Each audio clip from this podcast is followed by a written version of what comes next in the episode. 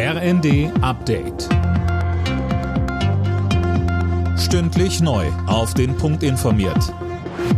Ich bin Daniel Stuckenberg. Guten Abend. Bei einer Messerattacke in einem Regionalzug sind in Schleswig-Holstein zwei Menschen getötet worden. Mindestens sieben weitere wurden laut Polizei verletzt. Der Angreifer konnte am Bahnhof Bruckstedt festgenommen werden. Laut Polizei handelt es sich um einen staatenlosen Palästinenser. Er soll während der Fahrt plötzlich auf andere Reisende eingestochen haben. Zum Motiv ist momentan noch nichts bekannt.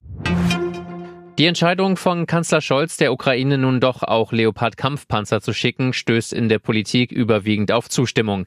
Im Bundestag sprachen sich nur Linke und AfD dagegen aus, Colin Mock. Ja, genau. Von der Union wurde der Schritt hingegen gelobt. Allerdings komme er zu spät, sagte CDU-Chef Merz. Denn es sei bereits seit Monaten klar, dass die Ukraine moderne Kampfpanzer braucht.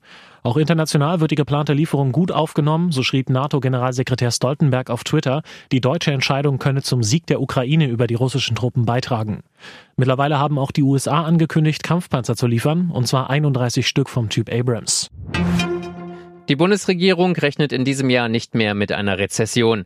Wirtschaftsminister Habeck hat den Jahreswirtschaftsbericht vorgestellt. Darin ist von einem Plus beim Bruttoinlandsprodukt von 0,2 Prozent die Rede. Bisher war man von einem Minus von 0,4 Prozent ausgegangen. 2022 hat man trotz aller Krisen einfach gut bewältigt, sagt Habeck. Wir haben gezeigt, dass Deutschland schnell sein kann, dass Deutschland stark sein kann, dass es viel leisten kann und viel macht. Es war am Ende der politische Wille und, wenn ich das sagen darf, die Disziplin von so vielen Menschen, die diese Situation beherrschbar gemacht hat. Die Ergebnisse der Fußball-Bundesliga vom Abend. Augsburg Mönchengladbach 1 zu 0, Freiburg Frankfurt 1 zu 1, Bremen Union Berlin 1 zu 2, Leverkusen Bochum 2 zu 0 und Mainz Dortmund 1 zu 2. Im Viertelfinale ist für die deutsche Handballnationalmannschaft die WM beendet. Gegen Rekordweltmeister Frankreich unterlag das DHB-Team am Abend mit 28 zu 35.